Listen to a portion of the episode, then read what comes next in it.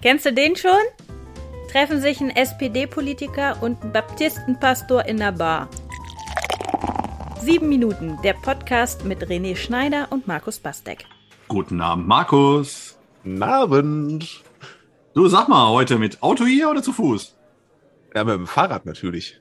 Vorbildlich. Dann brauche ich dich ja gar nicht fragen, ob du zu schnell gefahren bist. Doch, doch, ich kann mit dem Fahrrad zu schnell fahren.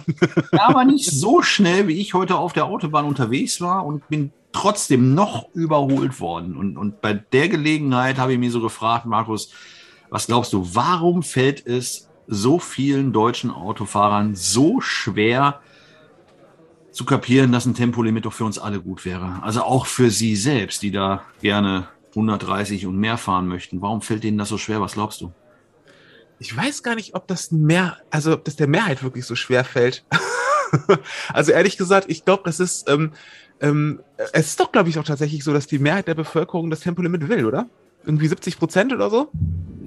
Ja, ich meine, mehr ja, gibt es da durchaus. Und ja. ich glaube mittlerweile ja selbst ADAC ne? und äh, ADFC ah, sowieso, aber die da durchaus Sympathien zu haben.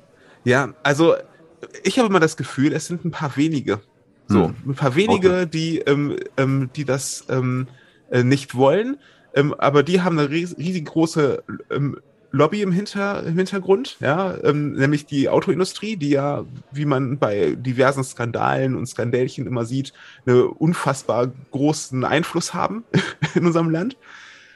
Und die haben natürlich Interesse daran, ähm, diesen Hype um schnelle, PS-starke, krasse, große Autos ähm, nach vorne zu bringen.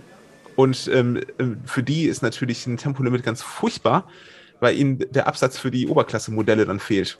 So, also warum soll ich mir ein Oberklasse-Modell holen? Komfort habe ich auch in einem Mittelklasse-Modell. So, und einen dicken Motor brauche ich nicht unbedingt, wenn ich, wenn ich damit nur 120 fahre. So, also dafür brauche ich zumindest nicht irgendwie einen V8 äh, mit 6 Litern äh, Hubraum oder sowas. Mhm. Ähm, so, also diese, diese ganze Wohlfühl-Schnellfahr-Geschichte, ähm, äh, diese ganzen Autos müssen verkauft werden und darum haben die dann großes Interesse dran. Und ähm, mitmachen tun, dass die ständig gehetzten, ich muss schnell zu meinem nächsten Termin und ich muss aber brettern oder äh, Leute, die einfach aus Spaß unbedingt Vollgas geben wollen. Ne? Und ich glaube aber, ähm, dass es, dass es kein Mehrheits- Thema ist. So und eigentlich könnten wir das Tempolimit ohne weiteres einführen, weil die Bevölkerung ist dafür und ich meine auch, dass die meisten politischen Parteien dafür sind. Ja. Ähm, ich ich stelle mir echt die Frage, wie warum das nicht schon längst gekommen ist. Ehrlich gesagt. Ich mir auch, weil die, weil die Vorteile überwiegen. Jetzt auch mal so die gemessene oder die gefühlte Wirklichkeit ist, wenn ich im Ausland bin, äh, Dänemark, Frankreich waren wir schon mal mit dem Auto unterwegs das ist echt wohltuend, dass du merkst, die kontrollieren auch und du kriegst richtig auf, dem, auf Nase, wenn du zu schnell fährst und äh, da hast du dann 120, 130, was weiß ich. Aber auf jeden Fall fahren alle so und du hast keinen, der dir mit äh, Tempo 200 von hinten quasi dich am liebsten wegdübeln würde auf der Überholspur. Also das ist wesentlich geruhsamer, es ist, äh, verbraucht nicht so viel, also die, die Vorteile liegen echt auf der Hand und äh, wenn du sagst, die Automobilindustrie ist da der treibende Faktor, ja, kann sein, weil es wahrscheinlich daran liegt, dass die allermeisten von uns ähm, Auto darüber definieren, wie viel PS hast du denn, wie viel Hubraum, wie schnell ist denn das Ding. Und da bin ich mal gespannt, ob zum Beispiel das autonome Fahren das Thema beendet. Weil autonomes ja. Fahren so nicht funktioniert. Ja. So, und äh, wenn es dann erstmal heißt, ja, äh, ist schon mal ist kein Problem, du steigst jetzt hier ein und bis in 30 Minuten bist du an deinem Ziel, das können wir ja hochrechnen. Steig einfach ein, dafür musst du nicht äh, Tempo 200 fahren und ähm, also will sagen, dass vielleicht am Ende des Tages oder in nicht allzu ferner Zeit der Status deines Autos, deines Fortbewegungsmittels, wenn es überhaupt noch besitzen muss, völlig anderes Thema nochmal, ne? aber äh, so, wenn, wenn du wirklich meinst, ich muss ein Auto haben, dass du dich nicht darüber definierst, wie viel, wie viel Hubraum und sowas, sondern ganz andere Sachen. Eben, dass es autonom fahren kann oder dass es eine besonders tolle Software hat oder ähm, der Teppich in dem Ding besonders gut ist. Was weiß ich, also ja, ja. weg ist. Und was noch dazu kommt, also zu, dazu kommt halt immer noch dieses Schlagwort der Freiheit, ne? Oh, ich, äh, also will entscheiden, wie schnell ich fahre.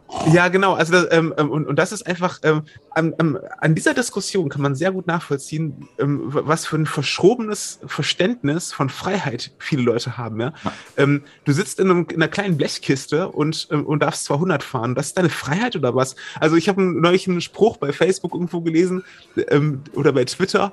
der war so, wenn du wenn du 200 fahren musst, um unbedingt deinen Termin zu erreichen, dann hast du ein stressiges Scheißleben. und ich finde, da ist was dran, so, ja.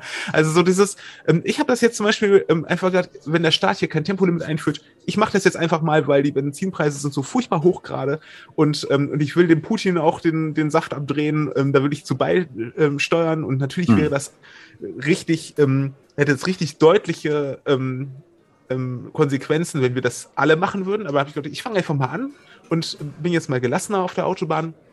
Normalerweise fahre ich so 130, 140 so. Das ist so ungefähr mhm. das, so wie ich normalerweise fahre. Und dabei verbrauche ich mit, mit unserem 1,9 TDI Turan, ja, böser VW-Diesel, ähm, äh, verbrauche ich ungefähr 5,5 bis 6 Liter Diesel auf 100 Kilometer. Ne? Und jetzt habe ich meine Tochter auf eine äh, Kinderfreizeit gebracht und da musste ich ähm, einmal ins Sauerland fahren anderthalb Stunden Fahrt hin, dann wieder zurück. Und ich habe mir einfach gedacht, komm, ähm, planst genug Zeit ein, bist entspannt unterwegs, ähm, Tempomat 100. Ja, oh. und bin wirklich 100 gefahren. Am Anfang kommst du dir vor, als würdest du wahnsinnig schleichen und habe dann immer den Verbrauch gecheckt. Ne? Und der Verbrauch war am Ende, für Hin- und Rückfahrt hab ich, äh, hatte ich am Ende mhm. ähm, viereinhalb Liter auf dem Tacho stehen. Ne? Das heißt, ich habe ähm, 20 Prozent Diesel gespart. Mhm auf dieser Fahrt. Das ist, kann man jetzt in Euro ausrechnen, weil was habe ich verbraucht? Ähm, das waren insgesamt 300 Kilometer oder sowas. Ähm, habe ich also, ähm, ja, so 6 Euro gespart. So, ne?